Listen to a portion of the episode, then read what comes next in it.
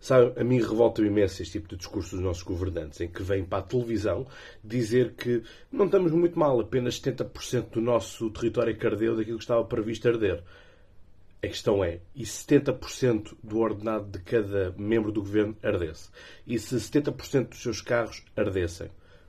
Há uma falta de empatia, que isto é mesmo de sociopatia, em que uh, estes 70% de, de terreno que ardeu pertence a pessoas que tiram de lá o seu sustento, o seu ganha-pão, os seus animais, as suas produções agrícolas.